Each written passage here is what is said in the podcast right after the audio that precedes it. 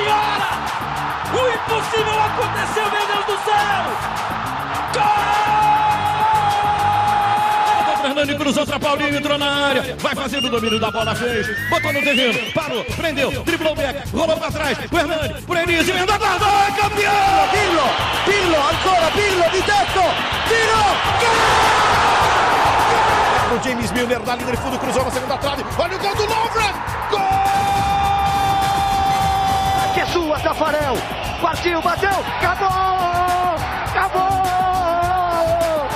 acabou, é tetra, é tetra! 45 de acréscimo.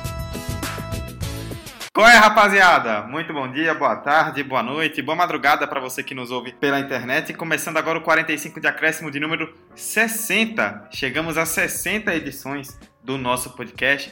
Para você que está nos ouvindo agora, seja bem-vindo à edição de número 60 do 45 de acréscimo. E hoje o tema será futebol feminino em 2020. Quem nos acompanha sabe que de vez em quando a gente faz sim alguns episódios sobre futebol feminino, fizemos vários no ano passado e voltamos agora esse ano porque vai começar para valer a temporada do futebol feminino aqui no Brasil. Começa agora nesse fim de semana a Série A1, a primeira divisão do Campeonato Brasileiro. Tem várias competições ainda, tem Série A2 para rolar mais na frente. Tem principalmente a Olimpíada, que vai ser o grande torneio aí do futebol feminino mundial nesse ano. E a gente vai tentar fazer um panorama de tudo, sobre o que esperar do futebol feminino no Brasil e sobre as Olimpíadas também de forma mais específica. Eu, Eduardo Costa, estou apresentando essa edição Estou ao lado, e literalmente ao lado, de Roberta Souza. Literalmente ao lado. Olá, pessoal, meus consagrados, como é que vocês estão? É isso aí, mais um episódio juntos, dessa vez juntos, lado a lado. E vamos para mais uma. Muito bem, é uma grande satisfação. Mas nós não estamos sozinhos. Trouxemos dois convidados para ajudarem bastante e abrilhantarem muito a discussão. São duas pessoas que conhecem muito e que com certeza vão abrilhantar demais esse debate. Eu estou aqui com a Kátia Valentim e com o Tiago Ferreira. Kátia e Tiago, vou é, chamá-los e pedir que vocês se apresentem para quem está ouvindo o podcast, saiba quem vocês são, de onde vocês vêm, o que vocês fazem e etc. Kátia Valentim, tudo bem? Oi, gente, tudo bem? Oi, Eduardo, oi, Roberta. Eu sou do Projeto Futebol Feminino, estou junto com o Tiago no dia primeira e também tem um perfil que é o Diário Futebol Feminino, que a gente passa aí as informações pra galera. É isso. Boa. Tiago Ferreira, tudo bom? Bem, tudo ótimo. Valeu pelo convite. É, bom, eu tô no de primeira, né, como a Kátia já falou. É, tive a ideia de, de iniciar esse projeto, mas hoje a gente trabalha com uma galera bem legal, inclusive a Kátia. Também estou colaborando com o Planeta Futebol Feminino, né? Comecei essa temporada aí a colaborar lá com eles. E é isso aí, vamos participar e vamos falar um pouquinho de futebol feminino que a gente sempre gosta, né? Bora, é sempre muito bom. Então vamos lá começar o debate sobre futebol feminino em 2020. Primeiro tempo. Esse episódio está sendo publicado na quarta-feira, dia 5 de fevereiro, então para você que está ouvindo agora, nesse fim de semana vai começar o Campeonato Brasileiro Feminino da Primeira Divisão, a Série A1 de 2020 que tem tudo aí para ser uma edição muito grande, tem muita mídia por cima. É, nunca o Campeonato Brasileiro foi tão divulgado, foi tão coberto. Tem muita gente prestando atenção. Em ano olímpico tem uma atenção ainda maior. E aí, Roberta, você que está aqui ao meu lado, eu gostaria de começar contigo. É, diante de tudo que a gente está vendo no futebol feminino, principalmente desde o que aconteceu na Copa do Mundo do ano passado, de toda a onda que muita gente imaginou que poderia ser passageira, mas que acabou ficando. É, a gente pode esperar a maior edição de todos os tempos do Campeonato Brasileiro? Sim, com certeza, Eduardo. Até porque nós estamos falando de uma edição que tem oito de grandes times conhecidos no futebol masculino e que agora estão na Série A1 do futebol feminino. E são equipes que vêm forte, que vêm movimentando a janela de transferências, que vêm trazendo ótimas jogadoras, até mesmo de fora, que com um grande retrospecto é, no futebol internacional. E essas, essas jogadoras vêm para fazer diferença. É o caso da Andressinha, da Duda e de tantas outras que vêm de fato brilhantar a competição. E um fato interessante, uma curiosidade: essa é a primeira edição que ocorre um clássico paulista, Corinthians e Palmeiras. Todas as outras edições desse clássico aconteceram durante campeonatos estaduais lá na década de 90. E essa é a primeira vez que eles se, elas se enfrentam numa competição nacional. Então, já na, na, na primeira semana de competição, no dia 9, já acontece um clássico tão renomado já no futebol masculino e agora vem para o futebol feminino também. Então, como eu disse, tem tudo para ser uma grande edição, de fato, a maior de todas. E com esse, todo esse hype que foi feito desde a da Copa do Mundo, tem tudo para dar muito certo e que o futebol feminino seja mais valorizado, ainda mais valorizado aqui no, no Brasil. Pois é, e aí, Kátia e Tiago, é, Roberta tocou num, em um ponto importante que eu queria abordar com vocês, que é essa questão do, dos times de camisa do futebol masculino, né? A gente tem várias equipes que são conhecidas do futebol masculino no Campeonato Brasileiro Feminino agora, algumas estreando na primeira divisão. E a gente também tem, apesar de alguns times menos estruturados com problemas, no geral a gente tem um recorde de equipes que que são profissionais, que estão com a estrutura melhor. Então, ainda tem muita coisa para se melhorar, mas no geral é um campeonato que tem evoluído bastante, não só no quesito de times com mídia, mas também no quesito estrutural. É, concordo, concordo. Para mim também vai ser a maior edição do, do Campeonato Brasileiro Feminino, assim, pela, pelas questões que vocês já colocaram, né? Pela atratividade, né, de estar tá trazendo jogadoras é, brasileiras que estavam fora do país, né, que agora estão retornando. É, numa idade boa, não jogadoras voltando para para encerrar carreira ou tem alguns casos né de jogadores que não foram tão bem na Europa principalmente estão voltando para o Brasil mas são jogadoras que têm é, qualidade técnica acima do nível da liga né? Então isso já automaticamente já eleva o nível da, da competição. E eu acredito que jogadoras no nível assim de uma Cristiane que ainda tinha mercado uh, na Europa, na Ásia, a própria Andressinha, né, que não fez uma grande temporada nos Estados Unidos em 2019, mas é uma jogadora que tem um nível muito acima assim para o que a gente está acostumado a ver aqui no Brasil com, durante toda a temporada, né? A Andressinha ela faz seus, seus joguinhos assim de começo de temporada aqui em alguma equipe, mas geralmente ela quando começa a temporada americana ela ela volta para lá, né? E essa temporada ela vindo para um Corinthians com todo o hype que que se criou em cima dela. Eu acredito que ela vai terminar a temporada de 2020 aqui no, no Brasil. Então, é, eu tô bem curioso, tô bem ansioso para ver esse campeonato, mas com certeza para mim vai ser a maior edição do brasileiro até hoje. Eu acredito também que vai ser a maior edição. Nós vamos chegar agora à oitava edição do Campeonato Brasileiro. Como a gente tem falado, é, o... houve uma mudança no futebol feminino no geral. Em junho de 2019, tudo mudou, né? Agora a história é outra.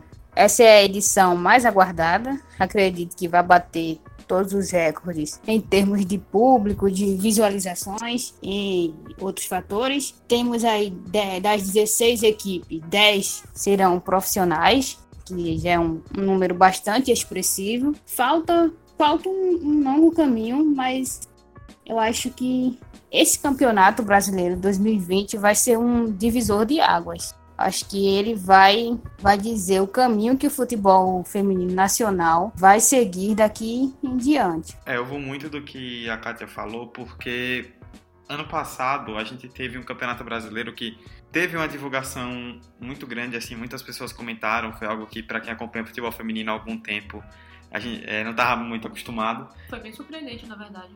Mas, querendo ou não, foi algo que acabou indo também na onda da Copa do Mundo, que foi no mesmo ano, então é, acabou pegando um pouco disso que ficou. O bom dele ter gerado toda essa repercussão é que ele foi criando essa base sólida para justamente agora. É um ano que vai ter Olimpíada, mas a Olimpíada é lá na frente.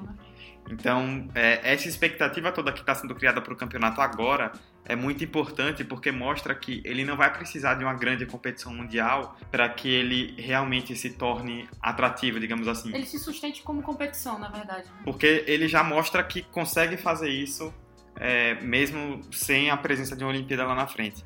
E essa Olimpíada também influencia até no comportamento de mercado, que a gente vai falar ainda nesse primeiro bloco, de jogadoras que estão voltando para o futebol brasileiro, porque sabem que em um ano olímpico você está jogando na sua casa, perto de quem vai te convocar. Pia tá de olho. É importantíssimo. E um outro ponto importante, é, 2019 também foi muito significativo, porque não só a Série A1, como a Série A2 também teve uma atenção bem interessante. Eu percebo que isso aconteceu acredito bastante por causa dos grandes clubes conhecidos que estavam na Série A2 disputando para subir, mas no geral o destaque não foi só para a Série A1, teve um destaque muito interessante para a 2. Isso é, isso é importante para fazer com que o, o, futebol no geral cresça, o futebol feminino no geral cresça. Não só a, a maior divisão, como a, a que dá acesso a ela e, e tantas outras competições que acontecem pelo país. Bom, então, Kátia, você que concluiu agora, eu devolvo para você. São 16 equipes no Campeonato Brasileiro da Primeira Divisão esse ano.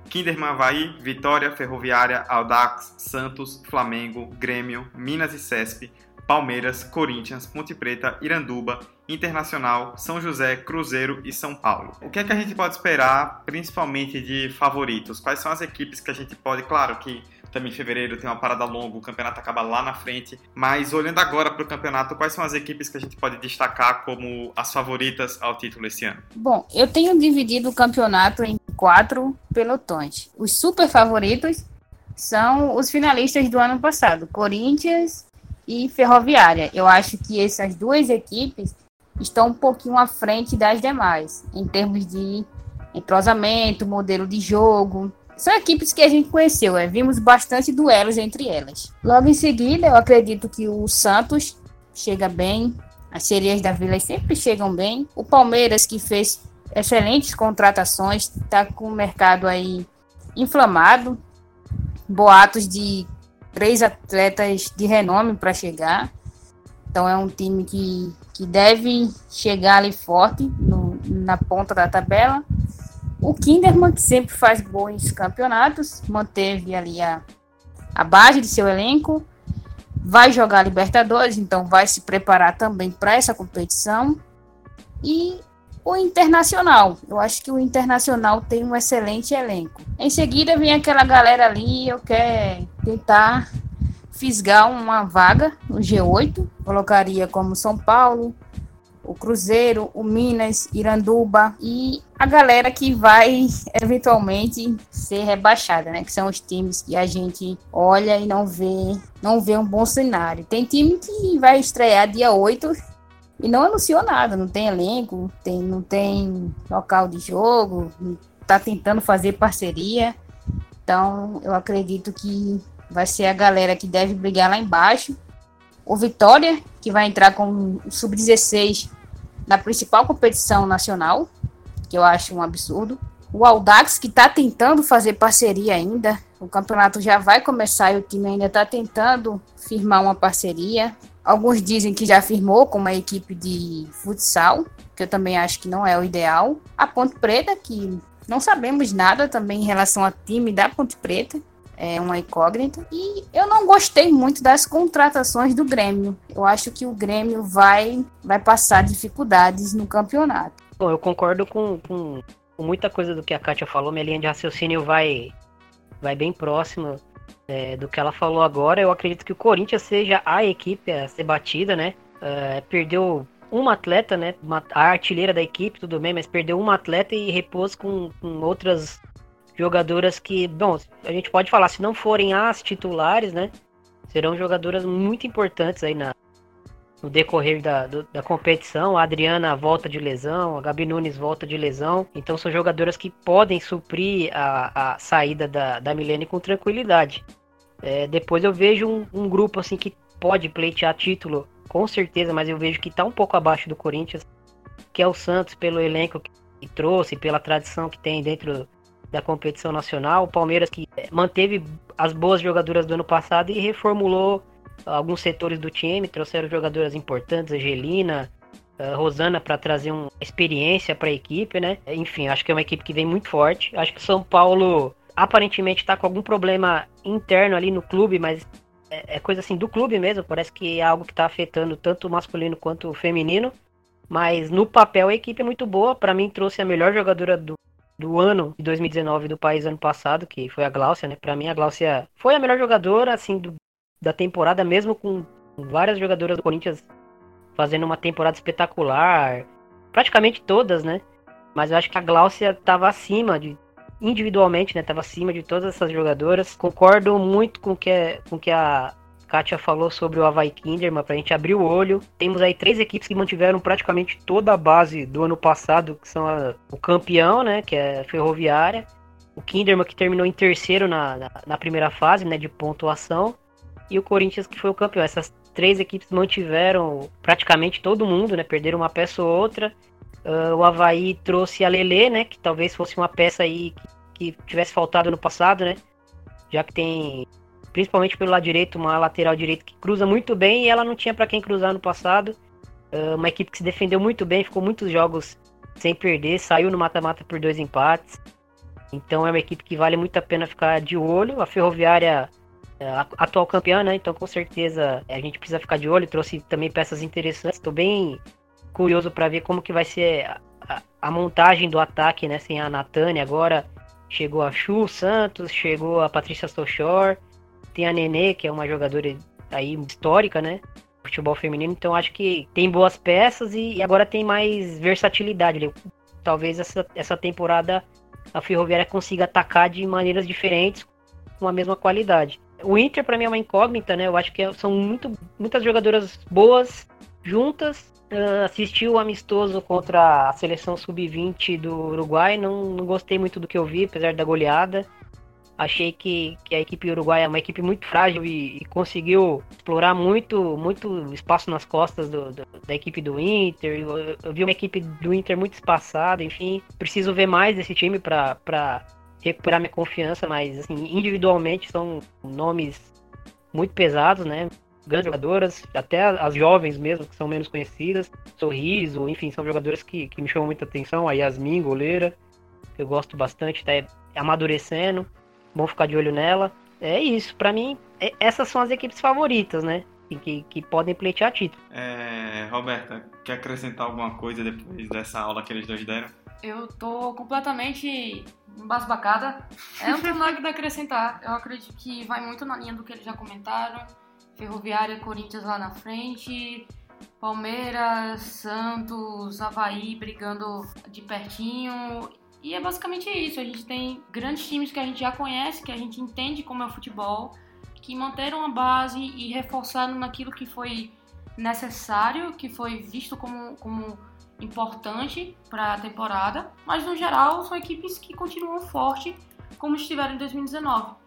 E nada mais justo do que a gente acreditar que essas, essas equipes continuem assim em 2020 Uh, além das surpresas dos times que subir, subiram da A2 e subiram bem da A2. É o que me parece, pelo que vou muito também no, em tudo que vocês falaram, acho que foi uma análise bem completa. É o que me parece é que a gente tem dois pelotões que estão bem destacados. Um dos times que vão brigar lá em cima e um dos times que vão brigar lá embaixo. E aí o que a gente tem essa dúvida é nesse meio ali no bolo, quem é que vai acabar se destacando, brigando por uma vaga? Qual vai ser o time que vai surpreender? Às vezes, uma equipe que você não espera pode chegar longe, ou uma equipe que você espera mais pode chegar um pouco mais atrás, e isso já embola o mata-mata. É bom lembrar que a Ferroviária, que foi campeã, ano passado classificou na sétima colocação. Foi uma grande surpresa. Foi um time que surpreendeu passando do Santos. E aí passou, ninguém esperava que passasse do Santos, passou do Santos, passou do Havaí e conseguiu ganhar do Corinthians na final. Então, é, mas quando, como, quando a gente faz análises sobre o masculino para o feminino, serve a mesma coisa. O campeonato é longo. Então, o que a gente fala agora, lá na frente, já é outra coisa. Mas a gente já tem um prognóstico mais ou menos do que esperamos acontecer. Principalmente pensando após a Olimpíada, né? Como a gente vai ter parada para a Olimpíada, a gente não sabe muito bem como, como vão voltar as equipes após a competição. Pode ser que, que mude o cenário, pode ser que surjam novas jogadoras, enfim. A gente nunca entende como vai vai rolar até de fato acontecer. Essa parada aí vai ser vai ser um momento assim de quem tiver mal vai conseguir ter um tempo para se reorganizar. Às vezes uma equipe que tiver muito bem, muito à frente das outras pode perder algum atleta e aí o jogo inverter, né? Então acho que essa pausa para a Olimpíada são quase três meses parados sem competição, né? Acho que vai, vai mexer bastante assim com, com o cenário do que a gente vai estar tá vendo até a pausa, né? Com toda certeza. E falando em organização de equipes, a gente já puxa para o último tópico dessa primeira parte, que é falando a respeito do mercado. Como o campeonato, como nós citamos no começo, ele está sendo bem mais visado, recebendo muito mais mídia, muito mais gente acompanhando, naturalmente o mercado de transferências do futebol feminino acabou sendo bem mais agitado. E a gente viu muitas mudanças nas equipes, muitas negociações, trocas de jogadoras entre rivais, muita discussão a respeito de algumas coisas. É, o, o mercado do futebol feminino viveu algo que não havia vivido aqui no Brasil em nenhuma proporção em outros tempos. É, Roberta, deixa eu começar contigo. Vamos destacar algumas das principais contratações. O que é que o mercado trouxe aí de mais importante para as equipes para 2020? Ah, Dudu, cabe aqui citar basicamente as grandes equipes que a gente está falando aqui do pelotão de cima. Foram sim as que se movimentaram de forma mais ativa, que trouxeram jogadoras de mais renome. Não que as outros, outras equipes não tenham feito a mesma coisa, mas trazer nomes importantes que estavam jogando fora ou que estavam até mesmo jogando em rivais para o time foram coisas relevantes nesse, nesse sentido. A Ferroviária, por exemplo, trouxe a Chu, atacante que vinha sendo convocada para a seleção brasileira, trouxe como um nome importante dentro do cenário de que a Ferroviária em si manteve uma base de 2019. Manteve a Aline Milene, manteve a Rafa Mineira, manteve a Luciana. Então a Chu vem para somar de fato esse elenco que já se mostrou muito forte em 2019. O Corinthians, como a gente já citou, né, Andressinha, eu acredito que tenha sido o ponto alto dessa, dessa janela de transferências ao lado da Cristiane. Andressinha vem do Portland Thorns, né, de uma temporada, como vocês citaram, não tão boa em 2019, mas é Andressinha, a gente sabe que ela tem muita capacidade técnica e muito controle quando entra em campo é, do, do jogo da equipe. Então pode fazer total diferença. No Corinthians já é muito forte junto com a Poliana também, que chegou no, no Corinthians para essa temporada. Palmeiras vem com sete reforços, entre elas Ari Borges e Otília, como vocês falaram, trocas, é, trocas não literalmente, mas vieram do, do, rival São Paulo, depois de uma temporada muito boa na Série A2 do São Paulo. É, a Rosana também chegou, e a Angelina, né, como citada, faz total diferença no, no estilo de jogo. São Paulo também sete reforços, é, cabe aqui destacar, pelo menos para mim, a Duda e a Gláucia, principalmente a Gláucia. Eu acredito muito no potencial dela, dela jogando é, em alto nível. Se ela conseguir realmente manter o nível que ela realmente tem, tem tudo para voltar à seleção de fato e mais uma vez ser um destaque dentro do futebol nacional, com tantos gols e, e tantas. fazendo tanta diferença para a equipe que ela faz parte o Santos com 14 novas contratações. 14. 14 novas contratações, dentre elas a Cristiane, né, a, a mais cotada, mas também a Tayla e a Taizinha. Também são nomes importantes e conhecidos aí, quem acompanha há mais tempo o futebol feminino. Internacional trouxe quatro novas contratações. Eu deixei aqui marcada a Jennifer, que veio do Iranduba, meio de campo, para reforçar. O Grêmio com seis novas contratações. O Flamengo cabe aqui destacar, o Flamengo Marinha difere muito de, desses, desses clubes maiores que a gente está citando anteriormente, porque não demonstra ter tanto cuidado e apreço pela equipe feminina como os outros que eu citei anteriormente, principalmente na divulgação das novas contratações, em como será a equipe e tudo mais. É, mas vem com sete novos reforços, foram apresentados ao clube. O Cruzeiro, com seis novas contratações também, desde goleira, zagueira, volante, tem tudo um pouco nesse, nesse pacote do Cruzeiro. O Iranduba, estava procurando no Instagram do, do futebol feminino do Iranduba, eles subiram 14 novas jogadoras do Sub-18, que jogaram em 2019. E além disso, trouxeram outros reforços do mercado. O Havaí Kinderman com 14 novos reforços, e aí vem o São José com 18 novos reforços, sim, 18 novos reforços. O Minas com 12 e a incógnita, as grandes incógnitas desse campeonato, que são Vitória, Audax e Ponte Preta.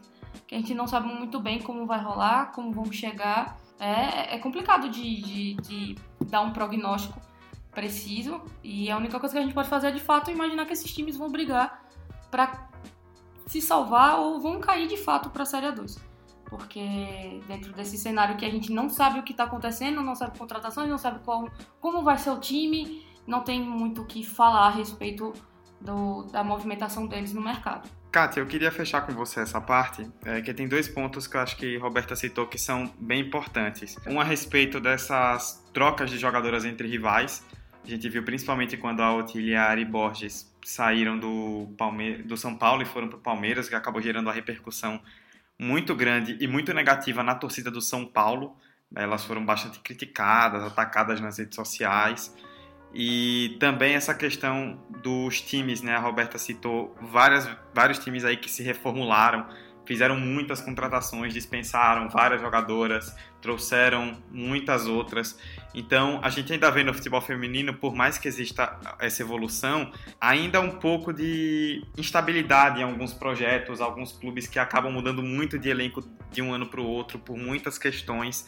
Isso é algo que tem melhorado, a gente já vê times como o Corinthians, por exemplo, a Ferroviária, bem mais estáveis mas algumas equipes ainda não conseguem ter essa solidez nesse sentido. A gente acaba vendo muitas mudanças, às vezes até para rivais, que geram uma repercussão negativa que talvez não deveria acontecer no caso do futebol feminino. Esse é um dos grandes, eu acho que é um dos grandes obstáculos ao desenvolvimento da modalidade no Brasil. É essa instabilidade. Para mim, um exemplo, digamos assim, mais em foco é o Grêmio. Você pegar o, os elencos do Grêmio nas últimas três temporadas, sempre no final de uma temporada acontece isso. Tem uma debandada enorme de atletas. Aí eles chegam com outra leva de atletas, tem que readaptar tudo novamente. Quando o time começa a dar liga, acaba a temporada e eles seguem o mesmo processo. Manda todo mundo, manda todo mundo ou mais de 50% embora, traz novas atletas e segue tudo de novo. Para mim, isso representa falta de projeto, que não dá para considerar isso um projeto. Uma equipe que termina um ano com um determinado número de atletas, manda 20, 15 atletas embora e traz 8, 10, ela não tem projeto. O que aconteceu no Santos foi uma reformulação. O Santos ele se reformulou. É, muitas atletas que fizeram histórias no clube foram embora, mas o Santos trouxe muitas atletas e boas atletas. Então, não é o caso do Grêmio, não é o caso, como a gente pode dizer, que está acontecendo com a Ponte Preta, com o Aldax, que o Aldax chegou nas quartas de finais na temporada passada e agora a gente não sabe nem se vai ter time, se vai conseguir montar o elenco a tempo. Então, é uma das maiores dificuldades da modalidade no país é essa instabilidade. Os clubes eles não têm um compromisso a longo prazo. Eles fazem, eles tanto faz ter um time hoje como não ter amanhã. O Vitória em 2019 foi o nono colocado, um time que jogou muito bem a competição. Teve uma goleira que pegou muito, que agora ela, a Mariana está no Cruzeiro. Ela pega muito, é uma excelente goleira. Chega no final do campeonato, Vitória desativa o time, perde todas as atletas, entra em 2000 e 20 com o time sub-17. A gente tem esse impedimento ainda do crescimento do futebol feminino no Brasil. Tem uma questão que acaba refletindo muito isso, que é, por exemplo, a do Flamengo. O Flamengo que tem um time ligado à Marinha, por isso tem algumas restrições, às vezes aí de contratações, de trazer novas atletas. É, muitas jogadoras elas iam para esse time, para o Flamengo Marinha, para essa parceria com a Marinha, porque tinham uma estabilidade que às vezes outros projetos não tinham. Então elas às vezes não queriam ir para clubes grandes porque tinham medo do projeto acabar do nada, como aconteceu com o Santos lá atrás, e acabavam ficando no clube. Agora que elas veem melhores condições em outras equipes, estão arriscando e estão saindo para outros times. Então o Flamengo, que tem justamente essa restrição pela Marinha, acaba ficando para trás. Então essa instabilidade repentina acaba prejudicando bastante realmente os clubes quando eles querem se desenvolver. Bom, é isso. Falamos, tentamos dar um panorama geral nessa primeira parte do Campeonato Brasileiro, do que esperar para a temporada dos clubes na primeira divisão. Pincelamos aí um pouco de cada equipe, então espero que você que esteja ouvindo esteja agora mais esteja agora mais inteirado para começar a acompanhar de vez a Série A1, que começa no próximo fim de semana. E como nós citamos no começo, é, a principal competição do futebol feminino em 2020 é a Olimpíada. Então vamos falar mais especificamente dos Jogos Olímpicos na segunda parte. Segundo tempo. Parte 2, vamos falar então de Olimpíadas. Teremos Jogos Olímpicos em Tóquio esse ano. Vamos lá então falar do futebol feminino olímpico para 2020. Antes disso, Tiago, eu acho que é importante a gente fazer um destaque que muitas pessoas perguntam em respeito ao futebol feminino com o masculino. por que, que o futebol masculino, ele historicamente, em todas as competições, na verdade, ele tem uma mídia, uma visibilidade, uma profundidade muito maior do que o futebol feminino, mas no futebol feminino, no, nas Olimpíadas a gente vê o contrário, né? A gente vê um futebol feminino que acaba tendo bem mais peso do que o masculino. E aí eu acho que é importante a gente destacar os motivos que fazem com que isso acabe acontecendo. Bom, eu não sei nem se são os motivos, mas eu posso tentar expressar a minha opinião, né, sobre, sobre isso, que é a seguinte, eu acho que primeiro que o estágio, né, que o futebol feminino está hoje, porque antigamente o campeonato olímpico de futebol era importante no masculino, né? E ele foi perdendo importância gradativamente. E hoje é uma competição sub-21, sub-20, não sei nem sei que categoria é, 23. que. Isso, 23. Eu nem, eu nem perco meu tempo assistindo, assim, porque apesar de gostar de jogadores jovens, né, pra mim é, o torneio olímpico não são nem os melhores sub-23, né, que você consegue reunir, porque tem, tem clubes que nem liberam, tem jogador que, enfim, prefere ficar de férias. Eu acho que não vale muito a pena para tirar um, um parâmetro assim do, do, dos jogadores dessa idade. A gente assiste assim uma final para estar tá no evento e participar, né? Ter assunto também. Mas eu acredito que no feminino tem um maior peso primeiro por, pelo nível, né, pelo, pelo estágio, né, que tá o futebol feminino, ele ainda tá migrando para um profissionalismo mais, como é que pode ser, mais maduro, né, com equipes profissionais, competições profissionais e, e campeonatos uh, mais diversificados, digamos assim, né? Se você levar em consideração que o campeonato olímpico no futebol feminino ele reúne grandes seleções e não são tantas grandes seleções que existem pelo mundo ainda, né? Seleções competitivas, então você consegue é, tirar por aí que, que é uma competição com um nível mais alto do que as outras, né? Por exemplo, você comparar o nível das seleções que jogam Olimpíada com, com as seleções que jogam Copa América com a seleção brasileira aqui, a disparidade é muito grande, né? Então o Brasil acaba jogando Copa América e tendo a obrigação de ganhar todos, todos os anos que disputa, e já, já na competição olímpica você vai pegar uh, duas grandes europeias, pega sempre nos Estados Unidos, tem, tem seleções de mais renome, né? E também por serem as principais equipes, né, do feminino, né? não, não ser um sub-23, não, não ter uma restrição de idade. Então é como se fosse uma tivéssemos duas Copas do Mundo em, em, quatro anos no feminino. Eu costumo dizer que o, o, futebol feminino nas Olimpíadas é a nata do futebol feminino, porque a gente tem ali as melhores dentre as melhores. É uma competição que você pode ver uma França, uma Alemanha, atual campeã Alemanha, fora. Cada continente tem um número limitado de vagas, então só vai as melhores de cada continente. Consequentemente, a qualidade do torneio é melhor, o nível técnico da competição é lá em cima, tanto que para muitos os melhores jogos do futebol feminino aconteceram nas Olimpíadas. É, a gente, quem não lembra daquele Estados Unidos e Canadá, aquele 4 a 3 espetacular na acredito que foi na semifinal de 2012, aquele jogo que a Sinclair só faltou fazer chover e mesmo assim perderam. Teve aquele Brasil e Alemanha, que o Brasil, aquela atuação espetacular da Marta, destroçou a Alemanha. Não vamos falar da final, porque afinal sabemos o que aconteceu. Para muitos, é, é bem mais interessante ver as Olimpíadas do que, a, inclusive, a própria Copa Feminina. Teve um período que a Olimpíada ela era mais cobiçada. Ganhar o ouro olímpico era mais cobiçado do que ganhar a Copa do Mundo feminina. Em 2019, essa história mudou, né? A, Copa Feminina ganhou um novo peso. E esse peso que você citou, Kátia, aí eu já passo para Roberta. É algo que pode ser bastante importante para o futebol feminino olímpico esse ano também, né?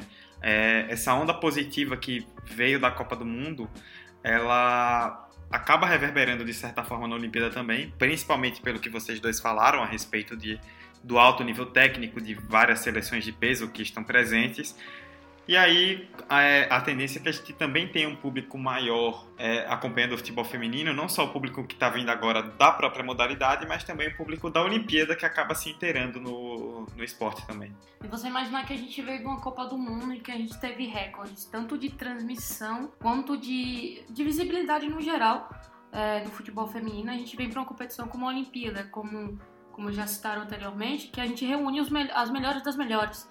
Então, dentro de uma competição que, por si só, como a Olimpíada é extremamente significativa, então a gente tem um peso do, da competição, a gente tem um peso que a gente traz de uma Copa do Mundo em 2019, que foi para muitos e, e, reverbera até os atuais dias, em 2020, extremamente significativo para uma mudança de patamar do futebol feminino mundial. E a gente traz isso para esse ano, para mim, pelo menos, o evento mais importante de todos, que são as Olimpíadas, que tem um peso muito grande dentro do futebol feminino, é, como vocês já citaram anteriormente.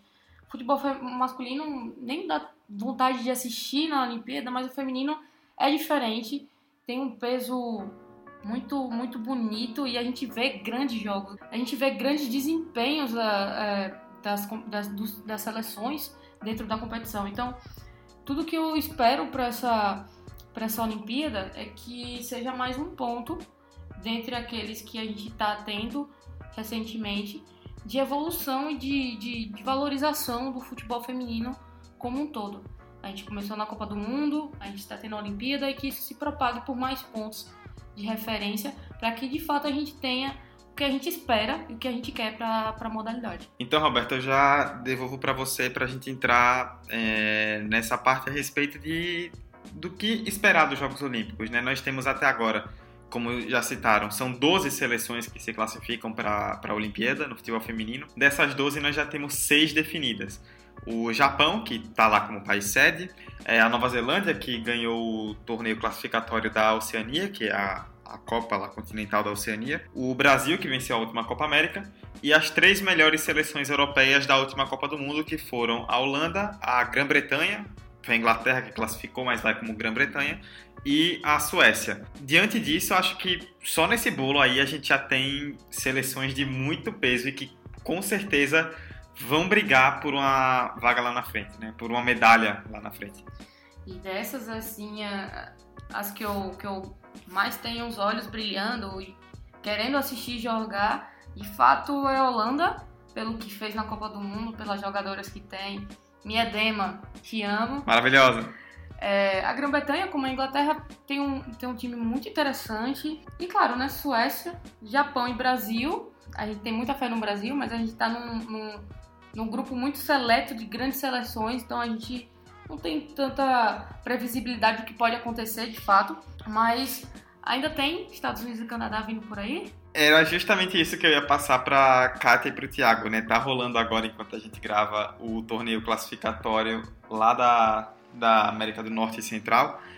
E aí a gente ainda deve ver, né? A não ser que aconteça algo muito absurdo. Se aparecer um México, vai ser louco. É, eu, eu, eu, eu, duvido muito que isso aconteça. Mas, a não ser que aconteça algo muito absurdo, a gente ainda vai ver Estados Unidos e Canadá entrando nesse bolo. E aí, com Estados Unidos, Canadá, Brasil, Japão, Holanda, Grã-Bretanha, Suécia é um campeonato que a gente pode esperar muito em 2020, né? Eu acrescentaria nessa lista a Austrália, porque com todo esse problema lá da, na China, a seleção chinesa isolada em quarentena, sem poder treinar, eu já dava a Austrália como uma das, das seleções que iriam classificar eu acho que agora ainda mais, eu acho que a Austrália vai jogar a Olimpíada novamente. E chega com um bom grupo, a Austrália tem chegado bem nas competições, dá umas osciladas, mas sempre dá trabalho. Estados Unidos e Canadá devem classificar sem maiores dificuldades. Vocês citaram o México. Gente, o México não tem conjunto. O México jogando é de doer os olhos. O time é um bando as melhores jogadoras não são convocadas, ninguém sabe explicar por que, que elas não são convocadas. Kátia, não é por. Elas são liberadas, as jogadoras, para jogar o... pelos clubes delas? Sim, são liberadas. A Martinez, ela é do mesmo time da Ovale, as duas jogam no, no, no Tigres. A Ovale vai mas ela não é convocada. Então, eu acho que não tem essa questão de não liberação. No futebol feminino, a seleção ela é prioridade. A seleção convoca, o clube libera. Não, não cabe muito esse negócio de o clube não liberou, não. Não é como no feminino masculino. No México, a Liga Mexicana, eles têm muito orgulho de botar atletas na seleção. Então, acho que a questão de não ser liberada não cabe aqui nessa discussão. Eu acho que é problema lá mesmo com comissão, alguma coisa do tipo porque não dá para explicar o que acontece com o México. Eu esperava mais da Costa Rica. Tá fazendo um pré-olímpico legal, mas eu acho que não chega, não é suficiente para tirar a vaga dos Estados Unidos ou de, um, ou de um Canadá, a não ser que aconteça realmente algo extraordinário. colocaria nesse grupo o Chile. Eu tô apostando que o Chile vai conseguir a vaga na repescagem. Eu acho que vamos ver Cristiane Endler jogando Olimpíada em 2020. A China, eu não sei o que vai acontecer com a China, não sei se vai conseguir essa vaga ou se vai para uma outra seleção. E tem a final do pré-olímpico da África, que vai, que vai ser entre Camarões e Zâmbia. O campeão está classificado e o segundo colocado vai para a repescagem com o Chile. Eu acho que vai dar Camarões. Mas a Zâmbia tem surpreendido e pode pintar ali nos Jogos de Tóquio. É, diante de todo esse cenário, e aí, Tiago, a gente já pode falar para encerrar acho do Brasil, né? É o que todo mundo tem discutido, principalmente desde que a Pia Sundhage chegou no comando da seleção, é sobre expectativa para Tóquio. É, são muitas boas seleções, o trabalho da Pia é um trabalho que começou recentemente, então ainda tem muita coisa para acontecer, para evoluir, para melhorar, mas tem o Olimpíada batendo na porta. A gente pode criar uma expectativa de brigar por medalha, de chegar entre as três primeiras seleções, ou para agora, comparando com seleções europeias, comparando com Estados Unidos e Canadá, é um passo atrás, é não esperar talvez um grande resultado agora para colher lá na frente. O que é que a gente pode falar aí do Brasil para Tóquio? Bom, vamos lá. Primeiro eu vou falar um pouquinho da, das minhas impressões sobre a seleção brasileira para chegar aonde eu quero chegar, né? É, acho que se a gente comparar o trabalho da Pia o trabalho que o Vadão entregou, né, na Copa do Mundo, acho que visivelmente para todo mundo, nove entre dez brasileiros vão assistir a seleção dos dois e vai perceber que houve uma melhora, a equipe compete mais, a equipe é mais organizada. Uh, não acho que são, são tudo flores, acho que a equipe tem problemas ainda, principalmente na convocação de algumas atletas, pelo menos eu vejo assim um asterístico bem grande, mas independente das jogadoras que são convocadas, a equipe uh, precisa ser um pouco mais regular em 90 minutos, mas ela já é muito mais do que era com o Vadão, era uma equipe com o Vadão que dependia totalmente do, do, do talento e da capacidade individual das jogadoras, né? Que era totalmente fundada nisso, pouco organizada, se defendia mal, atacava de forma desorganizada, não tinha uma ideia de jogo é, bem executada, né? Até tinha uma ideia de jogo, mas não, não era bem executada. É, com a Pia a gente já percebe que ela gosta de, de, ter jogadoras pelo lado muito rápidas, que fazem o corredor todo, né? Muito por isso que ela opta pela Chu, que ela testou é, a Duda, enfim, são jogadoras fisicamente entregam muito pelo lado, né? Continuamos com, com a Tamires jogando de lateral esquerda. Eu acho que não vai ser a Pia que vai fazer essa mudança de posicionamento dela. Até porque, como eu falei, ela, ela gosta de ter essas extremas mais, mais agressivas e mais físicas, né? A Maria, que tá na Juventus, que jogou bem no. foi testada na seleção. Agora, sobre a expectativa para a Olimpíada, eu acho que, primeiro, os Estados Unidos é a equipe a ser batida, né? É, independente de futebol ser vistoso ou não, eu gostei da, da, dos Estados Unidos na Copa do Mundo, né, particularmente. Mas independente da gente achar vistoso ou não os Estados Unidos em campo, é uma equipe que, primeiro, tem uma ideia de jogo bem definida, isso a gente viu na Copa.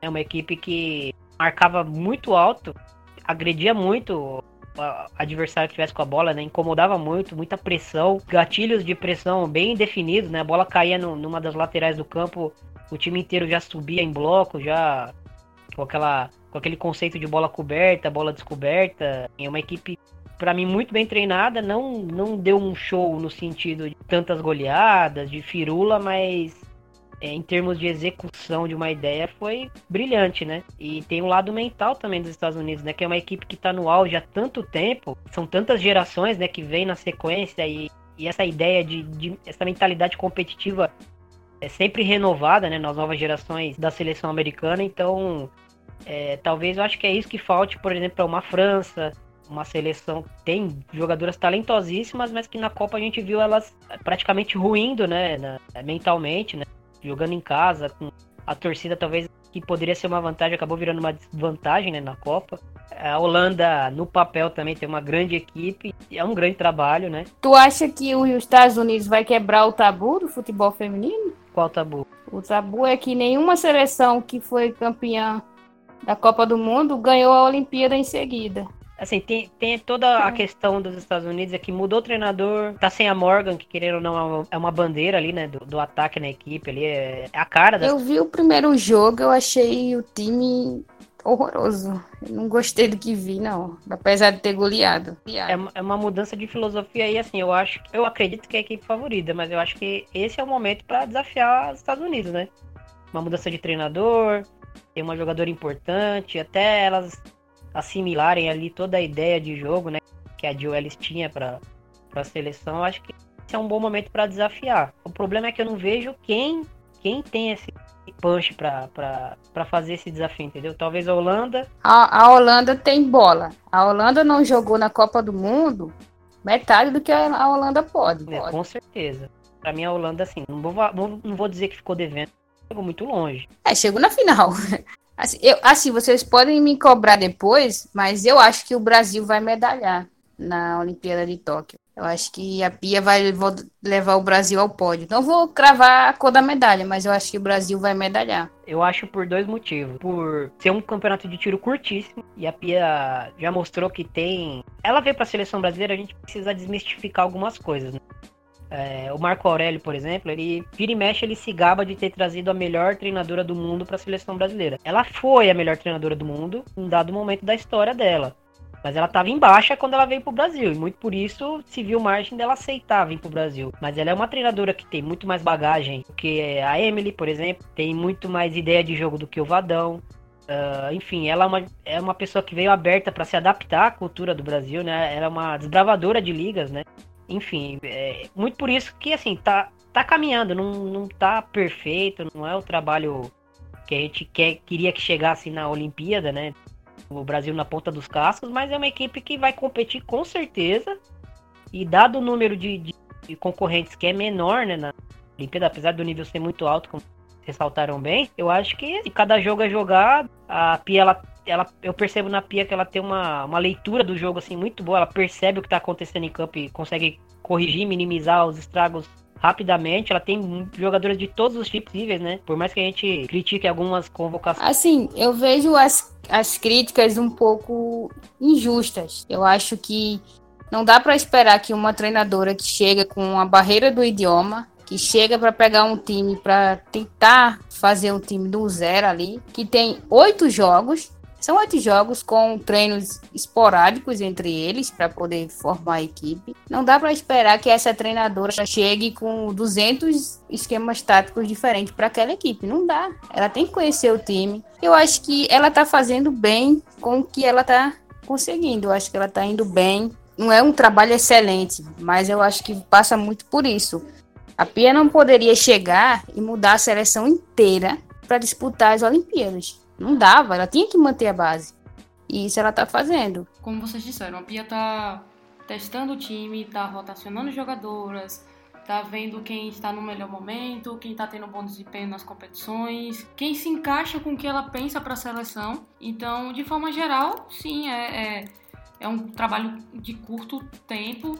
Ela tá fazendo muitos testes, a Olimpíada tá logo ali. Mas eu acho que, pelo menos para mim, a grande preocupação gira em torno de até que ponto ela vai levar essa rotação, até que ponto ela vai levar esses testes e quando de fato ela vai ter em mente o time que ela quer levar para a Olimpíada. E eu acho que esse ponto é a virada de chave entre a gente pode chegar e brigar por uma medalha ou a gente vai quebrar a cara é, como em outras edições. E a Kátia citou a questão de ser uma treinadora estrangeira que está chegando agora, que está conhecendo muita coisa. E além disso tudo, né? Se fosse um treinador é, brasileiro, uma treinadora brasileira, já teria essa questão do pouco tempo de trabalho.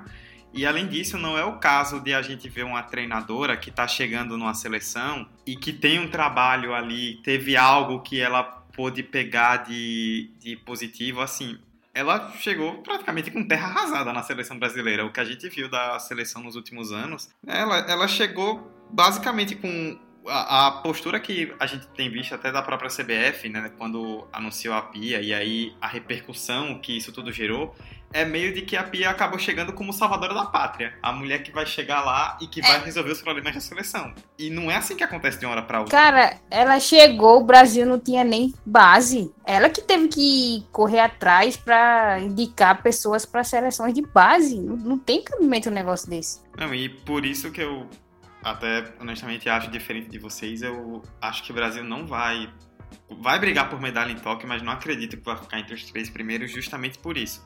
Tipo, pode acontecer que por ser uma competição de tiro curto e com poucas seleções, vai acontecer de algumas seleções grandes já irem se matando. A gente viu, por exemplo, em 2016, Estados Unidos e Suécia e Brasil e Austrália já em quartas de final. Então algumas seleções importantes já vão ficar pelo caminho. Mas eu vejo que estruturalmente, em questão de time, é, de trabalho, principalmente como nós falamos com a Pia, o Brasil ele ainda está alguns passos atrás de Estados Unidos, de Holanda, de Grã-Bretanha, de Suécia e isso o Brasil não é um bebê. É.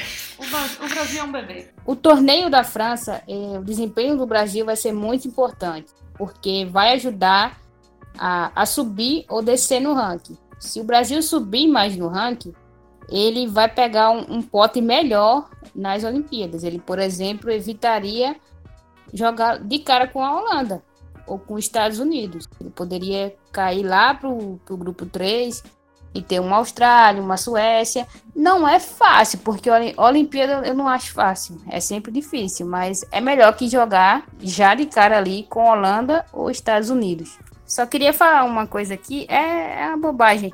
Mas a Formiga, caso ela vá a Tóquio, eu acho que é muito difícil ela não ir. Ela pode bater ali a- o recorde do, do Ryan Giggs, como sendo a jogadora mais velha a disputar uma Olimpíada. Caso ela marque um gol, também a jogadora mais velha a marcar um gol. O Ryan disputou com 38 anos, 243 dias. A Fu tem quase 42. hein? Isso me preocupa muito, que eu lembro que eu, eu vi o Gig jogando com 38 anos em Londres e eu só pensava, ver o que é que esse cara tá fazendo aí, velho. Ele tem Aposenta. 38 anos, vai pra casa, velho. Vai cuidar dos seus filhos. Jogar polo, né? Que inglês gosta de jogar polo. Bom, é isso. Fechamos o debate então falando sobre futebol feminino nacional, internacional, Campeonato Brasileiro, Olimpíadas. A gente queria completar aqui, mas Kátia e Thiago foram falando e vamos vamos só deixando. Que tava muito bom, tava muito completo, então a gente agradece, né? É, vou, vou- vou agradecer daqui a pouco, mas antes disso, vamos pro Depois dos 45 com as indicações desse episódio. Depois dos 45. Depois dos 45, com as indicações do episódio de número 60, eu vou começar com a Kátia e com o Thiago, e depois Roberta e eu faremos as nossas. Então, Kátia e Thiago, vocês que estão como convidados aqui, o que vocês têm a indicar ao público? Assistam One Piece. Melhor anime que existe. É isso. Bom, eu tenho um monte de coisa pra pra indicar, mas eu vou tentar ser breve. A primeira coisa é uma série de análises que a gente está fazendo no Planeta Futebol Feminino. Análise em- análises em vídeo, né? Falando de atletas, enfim, já falamos de Glaucia, de Angelina, Aline Milene, de Andressinha, que chegou recentemente. Então acho que vale a pena. Pensa um pouquinho em onde elas podem se encaixar, o que, que elas podem trazer para a equipe e até o que elas podem melhorar individualmente nelas mesmas. Queria indicar o de primeira, lógico, né? No podcast Jabazão. Aqui essa semana a gente falou de Brasileirão, hoje a gente deu prosseguimento um pouquinho mais no, no assunto aqui com vocês e foi muito legal. Acho que são essas as indicações mesmo. Tiago não para de trabalhar, é incrível. É, Thiago é o- a definição do workaholic. Quando você menos espera, ele tá fazendo alguma coisa. Muito bem, Thiago. Muito bem. Você é meu orgulho. Roberta? Então, galera, minha indicação ainda não saiu, mas vai sair em breve, pelo menos que é o que consta no site. A Clear fez uma parceria com a Marta e com a Emily, e essa parceria se chama Bora Jogar. É basicamente, vão ser basicamente, né, aulas de futebol online e de graça com elas duas. Marta falando mais da, da parte prática e a Emily falando mais a parte técnica e tática. E vai estar disponível no site da Clear. É só buscar lá no Google Clear, bora jogar e deixar registrado já e você vai receber a notificação quando começarem a sair as aulas. É bem interessante porque são aulas feitas para as meninas é, que gostam de futebol, que têm interesse em aprender futebol e você realmente aprende com os melhores, como eles dizem é, na divulgação. Essa é a minha indicação da semana. Eu vou fazer uma pequena indicação pessoal, que é lá do Premier League Brasil, né? Quem ouve o podcast sabe que eu tô há algum tempo lá, que é o principal portal sobre conteúdo de futebol inglês é, em português, né, aqui no Brasil. O, toda semana a gente faz lá na PL Brasil o resumo da rodada da WSL, que é a Liga Inglesa Feminina. É, toda semana a gente faz um pequeno resumo, né? Coloca todos os jogos lá, a gente acompanha os jogos e aí põe um resumo de cada partida, o que aconteceu. Então todas as partidas estão lá para você que quer dar uma olhada o que aconteceu em todos os jogos da liga, todos estão lá resumidinhos. É só ir lá na, no premierleaguebrasil.com.br procurar pela aba de futebol feminino e estão lá todos os resumos até agora já foram, se eu não me engano, 14 rodadas. Mas ainda tem muita coisa para acontecer. Infelizmente, o Arsenal tá descambando pro fracasso. Que decadência. Tá triste. Então é isso. Acompanhem lá a PL Brasil. Eles também publicam os resumos nas redes sociais, então vocês podem é, dar uma olhada. E é um trabalho muito legal que essa equipe vem fazendo. E até o final do campeonato vamos continuar com isso, então acompanhem bastante. É isto, fechamos essa edição de número 60 do 45 de Acréscimo, onde falamos muito. Bastante. Mas ficou bem legal. Para você que quer nos seguir, quer nos acompanhar, nós estamos hospedados no Anchor e disponíveis nas principais plataformas de streaming. Então, Spotify, Apple Podcasts, Google Podcasts, o que você quiser nos seguir, é só ir lá, indica para o seu amigo, para o seu inimigo, para quem você gosta, para quem você não gosta. Indica o 45 de acréscimo que a gente está sempre trazendo conteúdo bem legal aí toda semana. Estamos aí nas redes sociais, Instagram e Twitter, arroba 45 de acréscimo, tudo junto.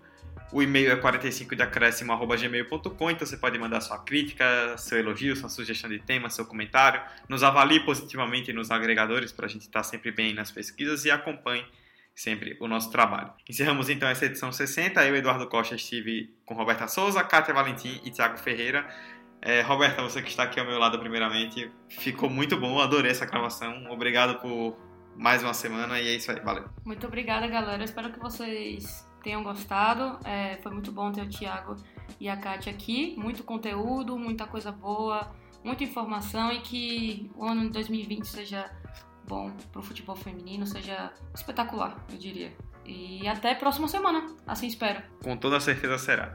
Cátia Valentim, Thiago Ferreira, eu agradeço de verdade por vocês terem vindo, terem esperado, que foi um dia de gravação meio atribulado, mas já tudo certo. Vou pedir que vocês deixem aí também redes sociais, onde é que vocês estão, para quem quiser se encontrar e ter mais aulas sobre futebol feminino, como o público certamente está tendo agora, para que as pessoas possam ir atrás de vocês e ver muito mais conteúdo.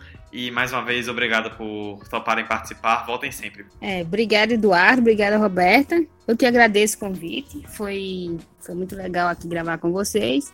É, eu tô no, no Planeta Futebol Feminino. Vocês podem acompanhar meu trabalho no Planeta Futebol Feminino. Agora estou colaborando com o de primeira e através do perfil que eu tenho junto com a Tatiane Vidal, que é o Diário Fute Feminino, arroba Diário F Feminino, com zero no final, no lugar do O. E a gente tá, estamos falando do Campeonato Brasileiro, estamos tentando abordar um pouco de tudo, principalmente as contratações e transferências do mercado. Então, segue a gente lá no Twitter, no Instagram. E é isso e valeu, galera. Valeu, valeu, Robertinha. Valeu, Edu, pelo convite, pelos, pelas conversas em off que a gente tem de vez em quando aí para falar de futebol feminino. Bom, também estou no, no, PFF junto com a Kat e queria deixar as redes sociais aqui, nem as minhas, mas as do de primeira, porque geralmente sou eu que estou ali, o, o, estagiário ali por trás da rede social. Então no Insta é arroba underline de primeira fem, né? F-E-M no final. E no Twitter é arroba underline de primeira. Então pode interagir lá com a gente, fica à vontade, que a gente está sempre tentando falar de futebol feminino, principalmente do que está acontecendo no campo, tentando analisar as atletas, é, tentar dar um pouquinho mais de profundidade para o assunto, é, dando nosso, nosso grãozinho de areia aí é, para ajudar na evolução do debate. É, grande prazer aí participar com vocês, realmente foi muito legal. Falei demais, mas é, pedir desculpa aí pro editor já antecipadamente. E valeu, foi uma grande honra. Bom, é isso. Então fechamos essa edição de número 60. Espero que vocês tenham gostado. Ouçam, divulguem, compartilhem. E o 45 de acréscimo volta na semana que vem. Tchau, tchau. Pra perna esquerda, Neymar levantou! Sérgio Roberto! Minha Nossa Senhora! O impossível aconteceu, meu Deus do céu! Gol! Hernani cruzou pra Paulinho, entrou na área. Vai fazendo o domínio da bola, fez. Botou no terreno, parou, prendeu, driblou o back, rolou pra trás. O Hernani, por Elise, emenda, guardou, é campeão! Pirlo, Pirlo, ancora Pirlo di tetto, tiro, O James Milner na linha de fundo, cruzou na segunda trave. Olha o gol do Lovren! Gol! que é sua, Tafarel, partiu, bateu, acabou, acabou,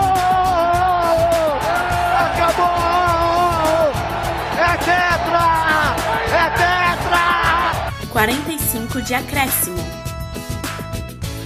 Saiu aquele negócio lá na- durante a Copa que a. Que a. Acho que foi a Marta fez alguma crítica, alguma coisa da Emily, não sei o que, e a Emily respondeu. Sim, Ou foi o contrário, não lembro exatamente o que foi foi. alguma coisa assim. É, todo mundo ficou tipo, nossa, como assim, gente? A galera não faz ideia do que rola por trás desses negócios aí. Esse podcast foi editado por Hector Souza.